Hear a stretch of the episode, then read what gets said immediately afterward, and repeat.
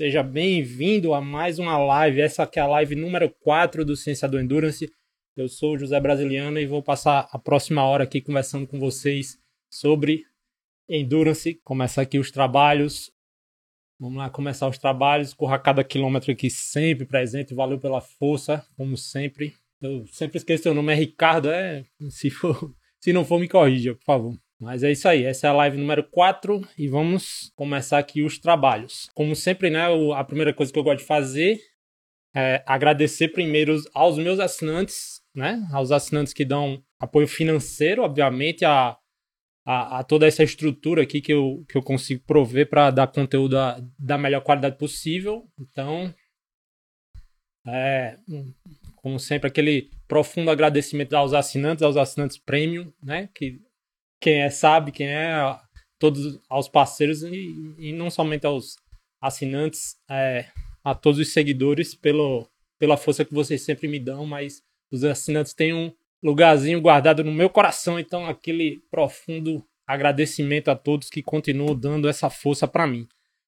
Vocês devem ter visto no perfil, né? Eu apareci com a camisa lá, né, do Ciência do Endurance e, e também coloquei um spoiler lá do bonezinho e eu subestimei a quantidade de pessoas que estariam interessadas na, nesse merchandising, subestimei realmente assim, abrindo o jogo aqui, eu pedi para fazer 15 camisas apenas, isso em fevereiro, né, quando o perfil já tava, tinha um tamanho considerável, mas ainda não, não quanto hoje, né, esses quatro meses para cá, que o fornecedor demorou para me mandar as camisas, o perfil cresceu bastante e as 15 camisas realmente não deram para para nada e realmente já esgotou. Deu para notar que é que a, a, a, camisa foi feita com a marca velha, né? Que tinha sido uma marca que eu tinha feito no Canva, né? No aplicativo de design amador, não com a identidade visual nova que, que a próxima a próxima o próximo uniforme aí vai vir com certeza muito mais bonito do que esse que veio porque a, a arte é vai ser feita por um profissional e não eu por mais que eu seja metida entendido de tudo, com certeza não sou, é, não tenho essa capacidade de, de desenhar uma camisa profissionalmente. Netão, a sua tá separada desde sexta, viu, Neto? Você levou falta e tá levando falta com recorrência. Seu boletim já tá vermelho.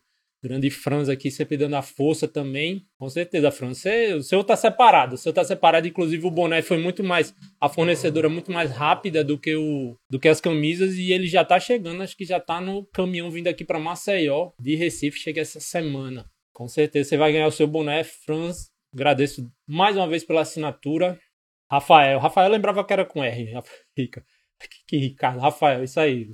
Cacau, nossa amiga Carol, também lá de Curitiba também vai ganhar sua camisa e o seu boné, porque você é parceira nossa. Começar os trabalhos aqui de verdade. Eu vou tentar umas, umas dinâmicas diferentes aqui que vocês vão visualizar. Se tiver dando errado, pelo amor de Deus, me avisem que eu sou estreante nisso. É a minha primeira vez nessa prova. Então, vou mudar aqui para uma nova telinha. Espero que esteja aparecendo aí tudo bem com vocês. Como eu abri a caixinha de pergunta hoje, eu não sei se a, se a galera pensou que seria uma caixinha normal, mas na verdade foi a caixinha para eu angariar perguntas para responder aqui na live. Algumas, você, a caixinha vai continuar aberta. Quem, quem quis continuar fazendo a pergunta até amanhã, né? Pela manhã, pode fazer lá. Eu vou continuar respondendo as perguntas escritas, mas as perguntas que foram até é, foram feitas até agora, eu vou responder aqui na live. Beleza? Eu, foram 12 perguntas aproximadamente, então quantidade boa. Então vamos começar lá. A, a, a primeira pergunta, que na verdade não é uma pergunta que foi do nosso parceiro aqui, Thiago Lins. Ele deu uma sugestão do curso de HR, HRV for Training, né? HRV for Training, né? Que você, a galera tem ficado bastante curiosa, né? Porque eu tenho colocado os meus valores, as minhas medições de HRV que eu afiro toda todo dia pela manhã, né? E tem gerado uma curiosidade, pessoal, por que aplicativo é esse, é, para que serve. Lembrando que eu tenho uma, uma série de três posts que eu, que, que eu postei lá em dezembro sobre HRV, né? Que os posts são entendo o que é HRV, que no caso é variabilidade da frequência cardíaca, como é calculada, que eu falo o que é o que é o RMSSD, o que é o SDNN, o que é o LF, o HF, que são métodos estatísticos de se calcular a HRV, e o outro eu coloco alguns artigos que são bem famosos sobre a aplicabilidade da HRV em esporte de endurance. É só baixar um pouquinho o feed lá, né? O feed, nosso feed é pequeno, não, eu não polo muito o feed. Você vai achar facilmente essa é uma série de três posts seguidos que fala sobre HRV. É, mas respondendo aqui ao Tiago, Tiago, é, é, aquela coisa, a questão do curso, né? Me perguntam com frequência, né? Quando eu vou, é, quando eu vou dar algum curso aqui na, na do Ciência do Endurance, é a mesma coisa do, do, da live, assim. Enquanto eu não pensar num formato de live, de curso, de aula, que eu não não sinta que eu simplesmente tô, tô expondo gratuitamente um conteúdo, é, o curso fica muito difícil de dar, porque eu, assim, como eu falei, eu não gosto de assistir aula e também me incomodo muito, às vezes, da forma que eu exponho o conteúdo. Talvez seja um pouco de perfeccionismo, mas o curso, por enquanto, vai ficar em off aí, mas aquela coisa. Vai ter sempre conteúdo aqui sobre HRV. Se tiver pergunta específica, é só mandar que eu respondo. Entendeu? Mas o curso, por enquanto, não está nos planos, não, por esse motivo. Eu não, não acho que vai ficar satisfatório fazer um curso agora que o, o Fran, né, que está presente, como sempre, contribuindo bastante. Ele perguntou o que acontece no corpo com privação de sono em outras maratonas. Eu li pouco sobre isso, hum, hum, mas não é que haja pouco, pelo contrário, há muita produção científica na, na literatura sobre privação de sono em não necessariamente em esporte endurance, mas em atividades do ser humano em geral, principalmente na área militar, principalmente na área militar, há muita pesquisa nesse sentido. Então, de certa forma, a área militar, né, a atividade militar é um ultra endurance, né? Muito mais do que a atividade esportiva de ultra endurance, diga-se de passagem.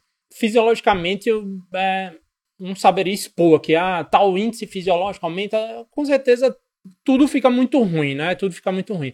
Agora, um detalhe, assim, que é interessante falar na, na tua pergunta, Franz, é que a gente sabe os efeitos negativos da privação do sono no sentido de recuperação, né? Assim, no, ao longo do treinamento, como você vai perdendo, como você vai tendo fadiga, é, fadiga mental acumulada por, é, ter privação de sono, talvez isso impacte na performance na sua competição. Mas a tua pergunta é, é um contexto diferente, porque é uma privação de sono aguda durante a competição, né?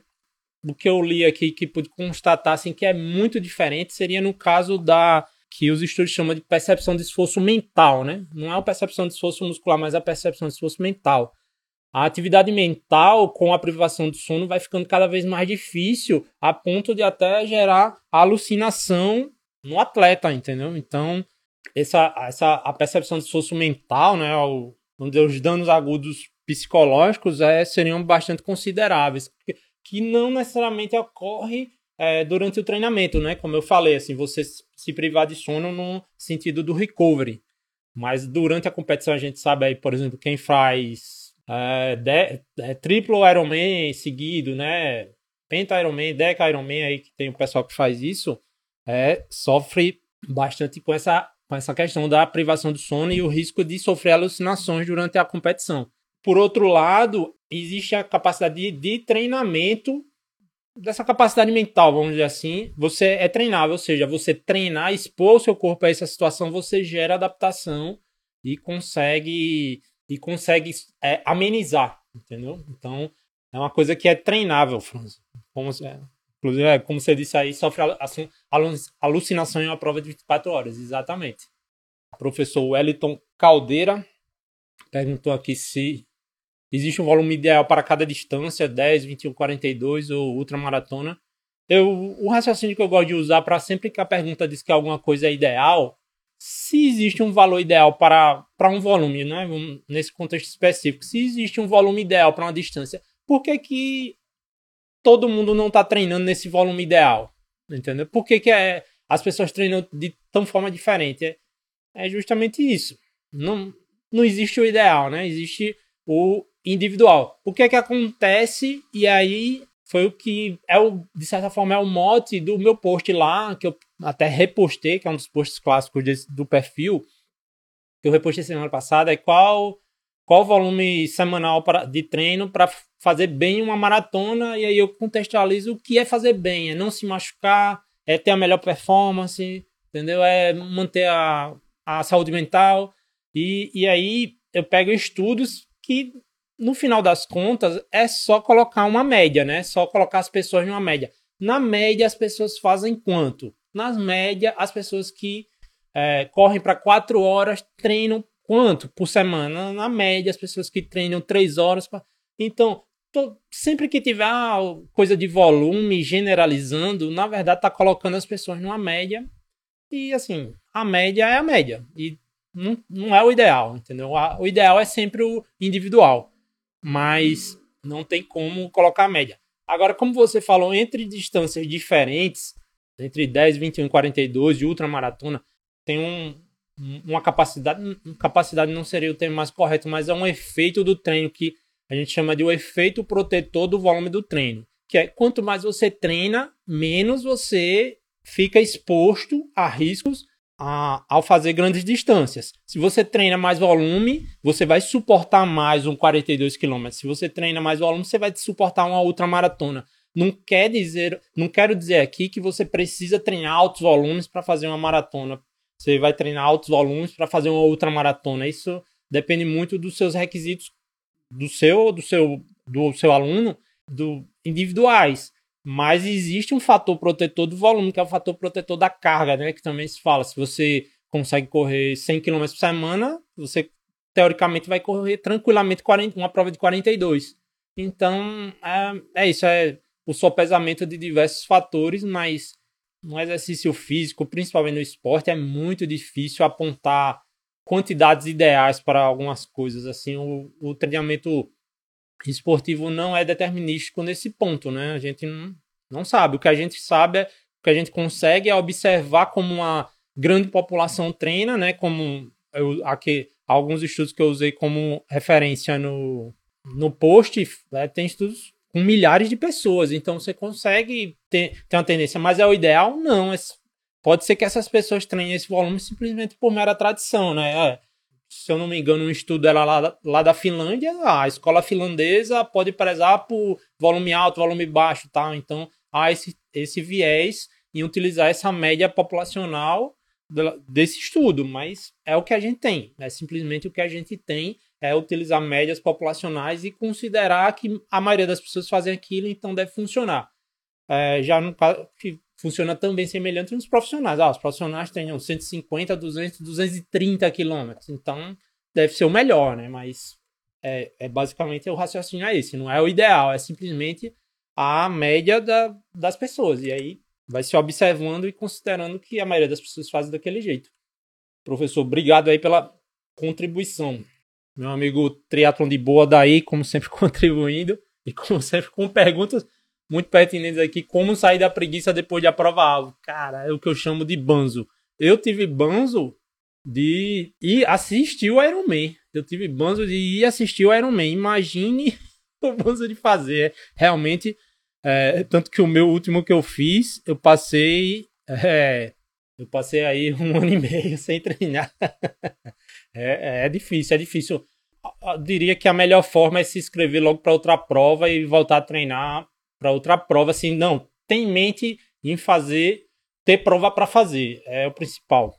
Ter cuidado né, nesse retorno. Quem faz Ironman confunde muito assim que depois de quatro dias a dor de início tardio sumiu, né? Aquela dor incapacitante de você descer uma escada, de você dar um, uma corridinha e confunde de que quando essa dor passa você já está recuperado. Nada mais errado do que isso. Um, uma prova de ultra endurance como o Ironman que você passa a elite aí 8 horas, os amadores 9, 10, 11 até 17 horas passando, gera um distúrbio no, fisiológico no corpo gigantesco que pode levar aí como índices, índices hematológicos, por exemplo, como a CPK, que é, é um índice fisiológico que mede o dano muscular, né? Quando há vazamento da, da célula muscular para o sangue e essa enzima você consegue medir ela pelo, pelo exame de sangue, nota-se que chegam a ter 14 dias o índice tá, está com alteração. Então você precisa ter muito cuidado ao voltar para treinar depois de um Ironman. Não é porque a dor passou que você está totalmente recuperado. Então tem que ter esse cuidado, voltar leve, voltar com calma, mas ter prova em mente é, para mim, é a principal ferramenta para sair da preguiça depois de uma prova big, né? Como foi o seu caso que fez um, um Ironman aí duas semanas atrás, né? Basicamente. Deixa eu dar uma olhada aqui nos comentários. tá de bônus até agora, né, Helder? É, bora lá, tá. É juntar com a galera, velho. Juntar com a galera e voltar se inscrever em prova aí, provinha curta. Eu sei que Floripa do ano que vem você já quer fazer de novo. Aquele projeto que você me convocou. Tô tudo certo. Mas é isso aí. Meu amigo Felipe Monteiro Monteirinho perguntou aqui nos comentários como treinar idó e adquirir rotina para esses treinos. Cara, é rotina e foi como eu falei na, na sessão coach, né, em sábado que eu abri na, na caixinha de, de perguntas, tentar transformar a, a, a rotina em automática, entendeu? Tem, algumas pessoas até deram essa resposta, né, que eu pensava, mas não verbalizei dessa forma. Simplificar, você precisa fazer o mínimo possível de quando acorda 5 horas da manhã, se é para pedalar no rolo, você tem uma estrutura e tem uma organização de que você acorde, toma um copo d'água, coma o que você come e suba em cima da bicicleta e treine. Não precisa fazer várias coisas para para poder treinar, deixar para colocar a bicicleta no rolo de manhã antes de treino, não, deixa tudo pronto e vai lá e faz, entendeu? A forma automatizar a rotina é a melhor forma de manter a, a consistência nos treinos. Corrida também, deixa as coisas prontas no dia anterior, levantar, bota o tênis, corre, come e vai e resolve, entendeu? É difícil você é, treinar quando você tem muita coisa para fazer antes do treino. É, quanto mais automatizado, melhor, entendeu? É, essa é a minha sugestão aí de para manter frequência, consistência e disciplina em treino, principalmente treino indoor, que é muito chato. É, como o Fran diz aqui, se inscrever em outra prova, né? principalmente a Ironman que abre inscrição duas, sema do, duas semanas depois e deixa você o ano todo com a vontade de fazer a prova. Beleza, vamos continuar aqui com as perguntas. Vou mudar um pouquinho aqui, que a pergunta ficou grande. Minha amiga Larissa Amaral, nova super coach aqui de triatlon aqui em Marcel, perguntou se eu uso treino polarizado e no geral ou só para quem está retornando e se fazer o GF aqui, que no caso, para quem não é de Marcel, fazer o Guerreiro de Ferro no final desse ano e Floripa ano que vem, se é muita sobrecarga em um atleta. Sobre o treino polarizado, o Lari, eu até escrevi sobre isso, né, no, na, na newsletter, né, do texto exclusivo para os assinantes, que, assim, a minha opinião é que no esporte de longa distância, o, o, o, ideal é o treino polarizado numa fase de preparação geral, né? aquela fase que a pessoa não está no período específico nem competitivo. Quando o treino passa a ir para uma fase mais específica, o treino tem que convergir para um treino mais específico da demanda da prova. E por que que muda do polarizado? Porque quase todas as distâncias de endurance estão mais ou menos a, entre os limiares, ou seja, quando você faz essa mudança para o treino mais específico da prova, naturalmente o treino deixa de ser polarizado, ele passa aí para a distribuição piramidal, que é justamente você treinar bastante ritmo, né, abaixo do limiar anaeróbico. Então, é, depende. A minha resposta seria essa: depende muito da demanda da prova, depende muito da demanda da prova e também da capacidade do atleta, né? Nem todo mundo precisa treinar ritmo perto da prova, né? E, e se é se você vai para um Ironman, por exemplo, e você está começando, o seu ritmo de prova não vai ser perto do limiar anaeróbico. Então, talvez perto de um Ironman faça um pouco sentido continuar polarizado perto da prova. Então, eu falaria isso, que é em fase de preparação geral, eu sempre uso polarizado e perto da prova depende da demanda da prova. E sobre se é. Só contextualizando aqui para quem não é de Maceió, Guerreiro de Ferro é uma prova local nossa aqui, da distância Ironman Full, né? Que a gente faz normalmente no mês de dezembro. Eu já fiz duas vezes. eu fiquei pelo caminho aí por um, um lapso mental durante a prova e acabei desistindo. A outra eu concluí e pretendo fazer de novo esse ano. É, é feita em, em, dezembro, organizada pelo meu amigo Dr. Elcio. Floripa, como vocês sabem, é em maio, né? Então seria seis meses de diferença aí. É, seis, mais que seis meses, né? Porque, não, dá seis meses. Um pouquinho menos do que seis meses. Então, se é uma sobrecarga grande é muita sobrecarga para o atleta, mas é gerenciável, entendeu? É gerenciável e a gente tem exemplos de atletas nossos aqui locais, nossos não, né? Atletas amigos nossos locais aqui, eu diria o Felipe Lira, né? Inclusive treinador aqui em Maceió, que foi campeão numa prova fantástica em dezembro e, e foi para Floripa esse ano e também fez uma excelente prova. Agora ele é um atleta de amador de alto nível, né, de fazer provas perto de 9 horas. Talvez o, a pessoa, um atleta no nível mais médio aí, de meio de pelotão ou menor, talvez a demanda de, da prova seja muito exigente para que a pessoa faça duas. É o que eu falo. Quem faz a prova rápido passa menos tempo exposto a desgaste durante a prova, entendeu? Quem faz a prova em 9 horas passou 9 horas durante a prova, na prova. Quem faz a prova em 15 passou 15 horas, são 6 horas a mais sofrendo e machucando o corpo.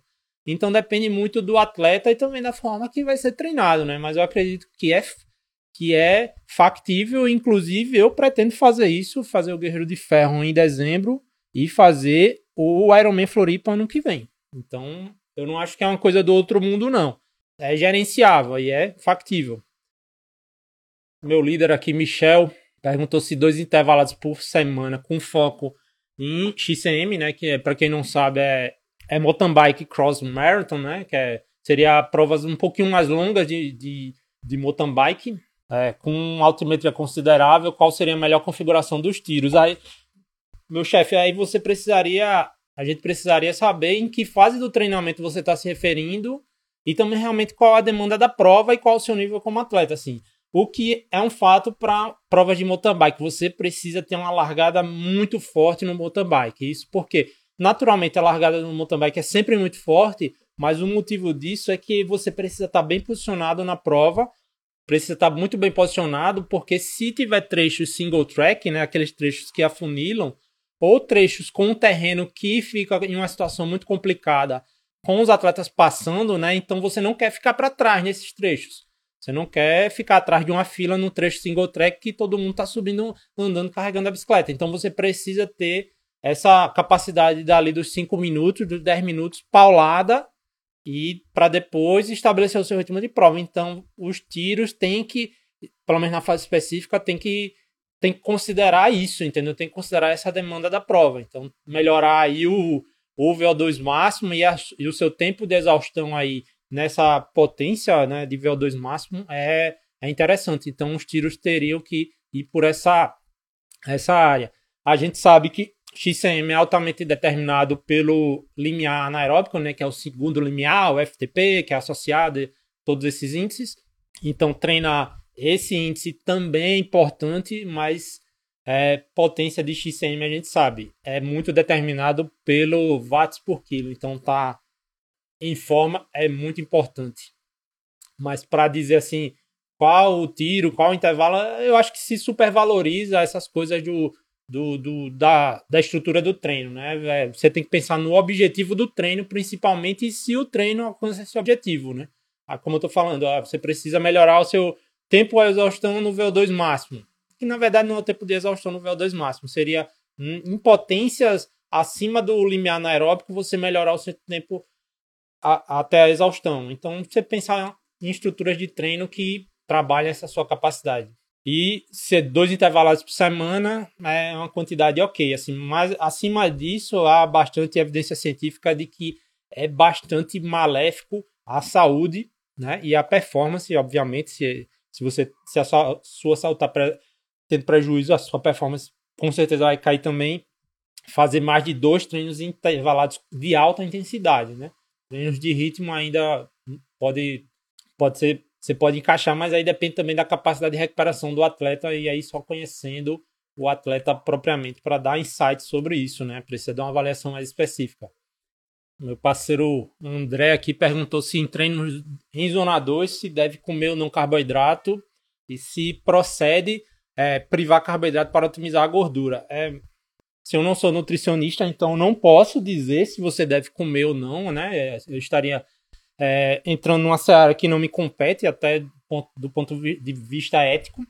É, é, sobre a privação, no caso de otimizar a gordura, eu vou falar o que me cabe, que é falar o que é, a ciência encontrou a respeito. O que se sabe é que você restringir carboidrato, do, tanto, é, por exemplo, glicogênio muscular, você fazer um treino muito forte na sexta noite, que deplete os estoques de glicogênio muscular, muscular, é, não é, fazer uma dieta de baixo carboidrato da sexta para a noite, ou seja, você não repor esse glicogênio muscular da sexta para a noite e treinar em baixa intensidade, que seria a zona 2 que você falou, na, no sábado pela manhã, fazer o longão, é, você está, estaria treinando em low, né? Como se fala, que é o treinar em baixa. O que se sabe, realmente, nesse treino feito com baixa disponibilidade de glicogênio muscular, você consegue oxidar mais gordura nesse treino. O que, é, o que ainda não conseguiu se provar é se você consegue oxidar, se essa adaptação, se isso gera adaptação no longo prazo. Se você fizer isso durante um mês, dois meses, se daqui depois de dois meses e você colocar carboidrato para performar na prova, se você vai ter gerado é, adaptação nas suas células musculares, né, criar mais mitocôndria para oxidar mais gordura, é, se esse período de treinamento em low gerou adaptação que melhora a sua performance. Os estudos ainda não conseguem encontrar benefício em fazer isso, né? Ou seja, é, quem treinou em low e quem não treinou em low depois de dois meses, eu estou chutando esses dois meses, não estou citando nenhum artigo específico, tem o mesmo aumento de performance. Então, se tem o mesmo, qual é o benefício de fazer low? Nenhum, entendeu? Talvez não haja benefício crônico, como a gente fala, não há um benefício no longo prazo. Mas assim, no curto prazo, no treino feito propriamente em low, em, com baixa disponibilidade de carboidrato e baixa estoque de glicogênio muscular, você consegue oxidar mais gordura, mas ainda não conseguiu se provar que você tem essa adaptação no longo prazo. Mas também é aquela coisa, os estudos é três semanas, tá? Não, não, não lembro de ter um estudo aí com seis meses, entendeu? Treinando com um triatleta. É, então é, é uma área complicada, é o que eu digo. A ciência da nutrição esportiva é uma, é uma ciência meio cinzenta, entendeu? Não é tão fácil de você colocar e, eu, e assim, ó, eu tento não me colocar num lugar meio dizentão nessa coisa, já que eu não sou nutricionista e eu tento não parecer aqui que eu estou dizendo o que vocês devem fazer no treino, porque eu não posso fazer isso, realmente. Que o meu parceiro Neto, se ele, ele perguntou, é uma pergunta bem interessante aqui nos comentários. Eu vou trazer para cá do Neto. Se o atleta, por algum motivo, fica impossibilitado de executar o treino do dia, é, por exemplo, choveu na bike inverter o treino, se prejudica o restante da semana. Cara, depende muito. Assim, eu tenho uma filosofia. É, normalmente no, na educação física, tá? A gente tem aprende um princípio assim de que treino perdido é treino feito e segue a planilha. Eu tento sempre adaptar porque eu considero que na semana há treinos chaves. E eu considero a semana como um todo. Treino perdido é treino feito, né? Vice-versa. É, considera muito cada treino isoladamente. Eu considero o treino da semana, o ciclo da semana, o ciclo do mês. Então, tem treinos chaves que eu acho importante que sejam feitos. É, eu, eu, vejo que é, é possível adaptar. O que nunca deve ser feito é, por exemplo, você inverter e colocar dois treinos com alta é, muito exigente, de alta demanda de por exemplo, colocar o intervalado que seria na quarta na sexta e fazer o longão da corrida no sábado, entendeu? Aí fica muito complicado porque fisiologicamente você vai estar desgastado e aumenta demais o risco, mas trocar dias das planilhas eu não vejo demais, assim, sinceramente eu vejo meio como um preguiça do, de, de, do pessoal aí, de treinadores e tal, de fazer esse ajuste na planilha. O meu objetivo é sempre manter a frequência, que se mantenha uma frequência de treino, né? ah, é, não treinou hoje, perdeu tal. Não, cara, vamos ajustar aqui, ver o que é. Todo... Não existe o treino, é o que eu falo, não existe apego à planilha, existe o treino que é para ser feito e se for um treino chave, coloque em outro dia, a gente vai ajustando.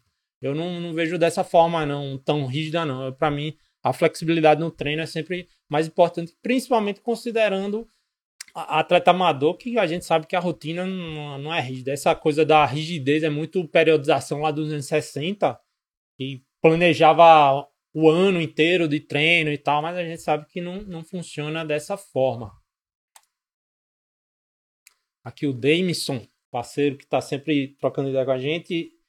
É, quando se tem uma alimentação muito rica em carboidrato voltado para a performance, né? E se corre em jejum, é, quando quebra, foi o corpo que sentiu essa falta ou a moral que baixou? É, é, é, quando a moral baixa é porque você sentiu falta né, de carboidrato.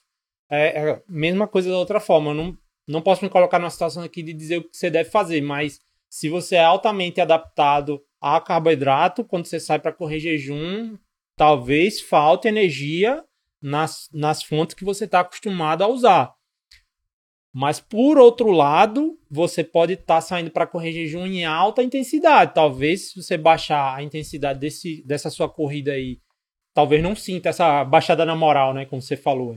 Então, possivelmente é, precisa de um ajuste em intensidade, viu, Demson? É química, né? O corpo está acostumado, tem lá as enzimas químicas, a, toda para fazer as reações químicas voltada para um substrato, que no caso é o carboidrato. Para você acostumar o corpo ao jejum, você precisa de certa adaptação. Ou forçar, é, através da intensidade, que o corpo não vá atrás, porque a gente sabe em baixíssima intensidade o corpo utiliza predominantemente gordura. Então, através da intensidade, você consegue fazer esse ajuste aí do, do jejum, beleza?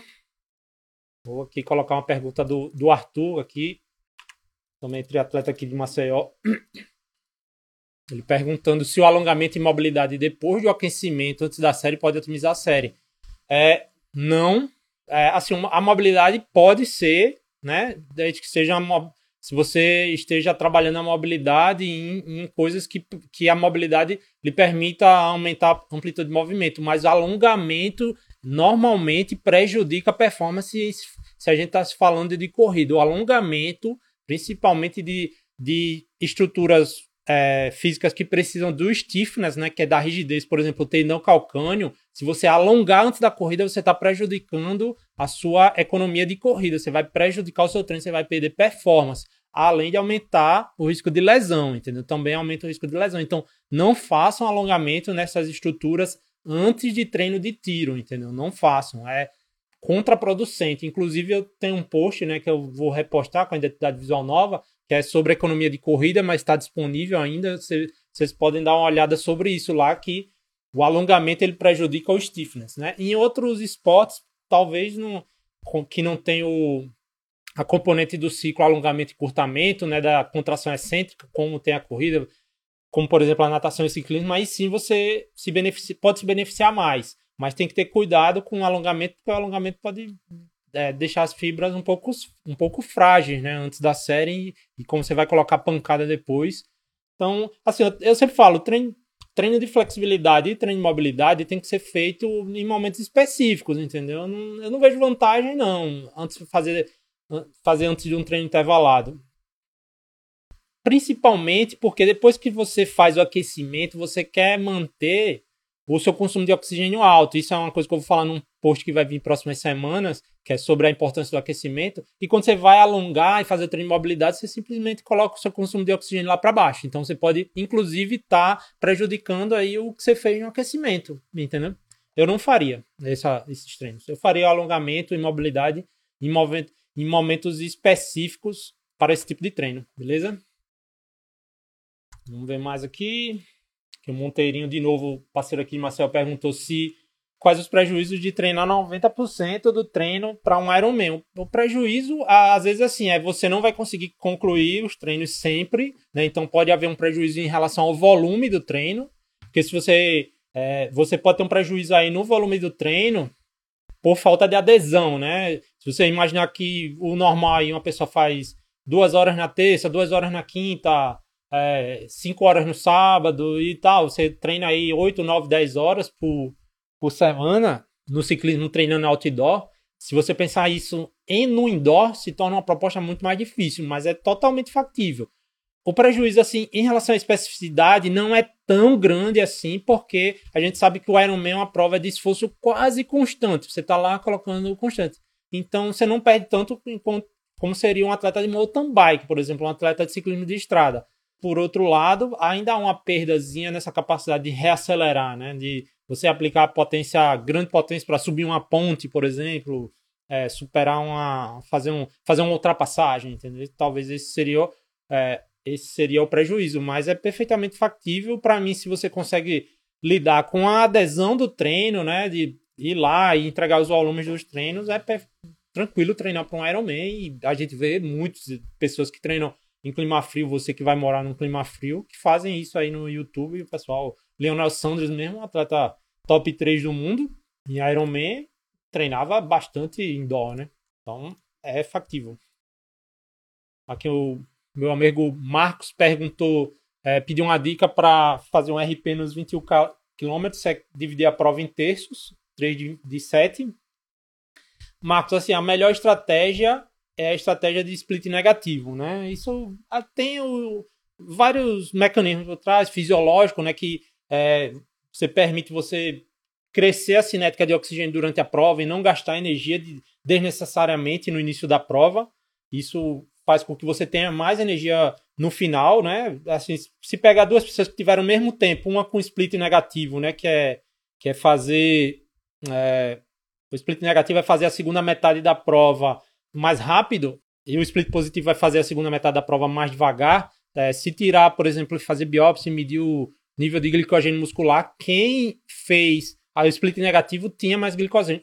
glicogênio. Então, fazer o split negativo é mais econômico do ponto de vista energético. Você quer chegar no final com mais energia, então o split negativo é interessante. A estratégia do terços pode ser, pode ser. A gente, a gente por exemplo, no meio Ironman, é, no 70.3, usa a estratégia do terços, porque normalmente a, os 21 km são divididos em, é, em três voltas de 7 km. Então, visualmente, né, psicologicamente, fica mais fácil dividir dessa forma. Você pode dividir em 4 de 5, em 2 de 10, mais um aí para morte é, o split negativo é o que funciona, entendeu? É, é a estratégia que eu, que eu recomendo. E qual seria a diferença entre um ritmo de treino e prova com o corpo descansado? Se você observar lá o, o meu post sobre polimento, ele vai falar que o, há, há melhoras, acho que até de 6%, né? Com, após o polimento. Mas isso aí é sempre considerando individualidades e especificidades da população e da, das pessoas que participaram do estudo, né? Então, mas é considerável. Você consegue melhorar muito a, a, a sua performance após um polimento. E se é uma prova-alvo, com certeza deve ser feito. A Anne aqui perguntou que já disseram a ela que treinar para, o full, para um full não há ganho de performance, que esse ganho seria sprint olímpico. Isso é verdade, depende do atleta. É, assim, a performance, né, Anne, é, a performance é sempre específica da prova, né? A gente treina num full para melhorar a nossa performance no full. Entendeu? É o princípio da, da especificidade. É muito mais especificidade do que individualidade. A gente treina para um full para melhorar a performance no full. Não dá para treinar para um full querendo melhorar no sprint ou no olímpico. Mas por que que se melhora? Por que que tanta gente bate o recorde do 10K e do 21K quando está treinando para uma maratona? Por que que a gente faz o melhor tempo da vida treinando é, faz o melhor tempo da vida para 70.3 treinando para o full. Porque a gente, normalmente, a gente adere muito ao treino do full, né? A gente treina muito mais sério quando está treinando para uma prova dessa. A adesão é muito maior, a gente faz a dieta muito mais certinho, a gente descansa com mais seriedade, porque é uma prova muito mais importante para a maioria das pessoas. Então, essa tem essa, essa questão. Então, você treinar para um full melhora a sua performance do full. Mas aquela coisa, se você pensar em correr mais rápido, simplesmente correr mais rápido, óbvio que as provas mais lentas que colocam você em treino de intensidade com muito mais frequência, né? No, a gente tá treinando para o sprint olímpico, no, no, domingo a gente tá dando tiro, tá fazendo treino de ritmo, enquanto no for a gente tá fazendo longão lá para 80% de intensidade. Então, é uma questão de especificidade. Acho que não é nem tanto do atleta, né? Mas da especificidade da demanda da prova. Então, assim, você treina a prova que quer melhorar a performance dela. Então, não, é, performance para mim está sempre atribuída ao evento, né? Não, ah, melhorei minha performance. Em que, né? Em que? O Pedro aqui, é, na verdade, ele, é, ele afirmou, né? Depois fez uma pergunta. Ele falou que o Garmin recentemente lançou uma métrica que se chama estamina, ou estamina, né? Eu não, não sei a pronúncia. E o que é que eu acho? Na verdade, tudo que é métrica da Garmin eu acho um. um, um é, é, um pi aqui, né? Pi, para não falar coisa melhor. Pior, no caso. Mas. É, no caso da estamina, no caso, essa métrica eu tinha contato com a métrica de estamina no WKO, né? Que é um, um software de análise mais avançada do TrainPix. E no caso é o quanto você perde, o quanto você é, seria a sua taxa de decaimento de performance a, abaixo do, do, do limiar, né? Vamos dizer, abaixo do FTP, como é que você perde performance?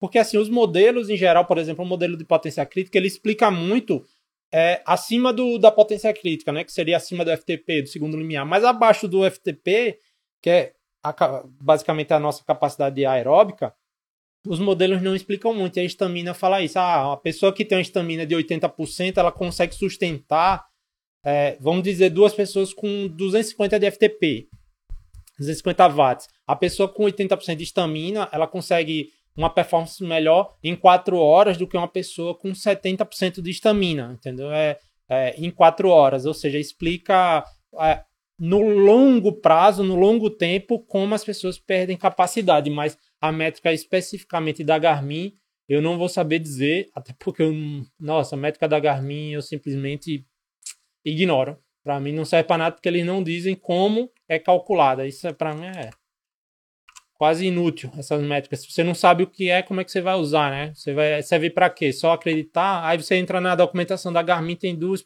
dois parágrafos, parágrafos dizendo, é isso aqui, é isso aqui. É, é para mim é irrelevante as métricas da Garmin. E assim, pedem Garmin, né? O pessoal sempre fala, ah, você nunca vai ganhar um relógio da Garmin, fica falando essas coisas.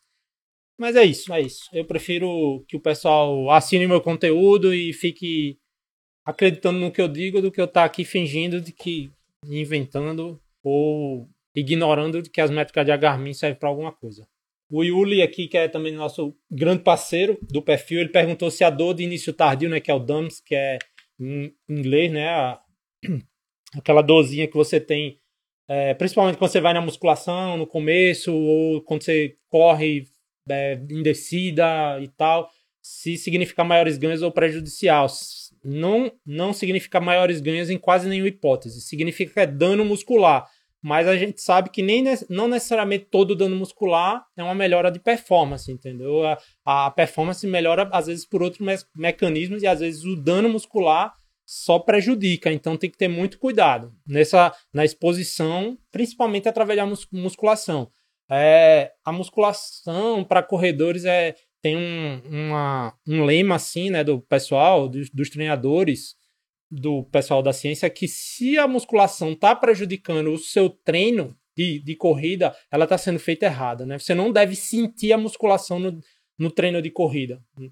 Por isso que a gente fala em em séries pequenas com, com, com muito peso, né? Que é justamente para evitar, normalmente, essa dor tardia, ela corre com, com muita repetição, né? Que é o pessoal aí da hipertrofia, que é com, com séries de repetição até a falha e tal, e aí que gera essa, essa dor de início tardio. Se a dor de início tardio também ocorre com corrida em declive, né? Eu tenho um post específico sobre isso, dos benefícios do prejuízo de correr em descida tem que ter cuidado. Normalmente não está associado com melhora de performance, só se for muito bem planejado, né, para gerar um desgaste muscular e com a recuperação adequada, você conseguir adaptações positivas através dessa dor muscular, desse dano muscular, mas em geral não são boas adaptações e eu acho que leva muito mais a risco do que a benefício. Beleza? Obrigado aí pela contribuição. O Endurance .me, né, que é um fisioterapeuta aqui, amigo nosso, ele perguntou se treinar em Z2, ou seja, em baixa intensidade pela manhã, e fizer um esporte de alta intensidade à noite, se afeta a corrida fisiologicamente. Tudo que você fizer vai afetar, principalmente a alta intensidade, né? Então, pode. Agora, quando você pergunta se afeta, a pergunta teria que ser um pouco mais específica, parceiro, porque afeta de que forma, entendeu? Positivamente, negativamente, em questão do dano muscular, na recuperação, na melhora de índice de performance e tal, mas assim, com certeza a interferência vai ser bem alta. Você fazer um treino, um esporte intenso aí, eu não sei lá, um crossfit da vida, à noite e correndo de manhã e esperar a melhora na corrida, entendeu? É... Só para encerrar a última pergunta do Giovanni, mais um grande parceiro nosso aqui, ele perguntou se é, se é necessário muito volume para a evolução da natação, cara, a natação com certeza é uma, das, é uma das modalidades que mais tem coisas de tradição, assim, é alguns treinadores carregam muito essa coisa do excesso de volume, outros preferem colocar mais intensidade e tal, e eu vejo eu vejo a, natação, e talvez por ser triatleta, eu vejo a natação como um, um esporte de endurance, então você precisa das mesmas coisas que você precisa em outros esportes de endurance. É, você precisa de muito volume para evoluir na corrida? Talvez, talvez não, depende da demanda da prova, que foi o que a gente falou anteriormente. Então, assim, eu, pre... eu entendo carga de treino, que é volume, frequência e intensidade. Então, assim, para evoluir na natação, você precisa de volume, de frequência e de intensidade. O quanto vai ser distribuído essas três componentes da carga de treino aí depende da, da, da sua estratégia de evolução com o seu treinador e tal. Não, mas, ah, precisa de nadar 25 mil por semana para evoluir. Cara, é, essas coisas é, lenda, entendeu? Lenda. Você precisa do estímulo necessário que o seu corpo vai absorver e você vai se adaptar. Essa foi a live de hoje, está com 58 e 40 aqui pelos meus cálculos, então eu vou encerrando por aqui. Agradeço a contribuição, foi muito bom. É de longe a live com maior quantidade de contribuição, espero cada vez mais. Então agradeço a todos, boa semana a todos e bons treinos e boas provas para quem vai competir. Valeu, galera, um grande abraço e valeu!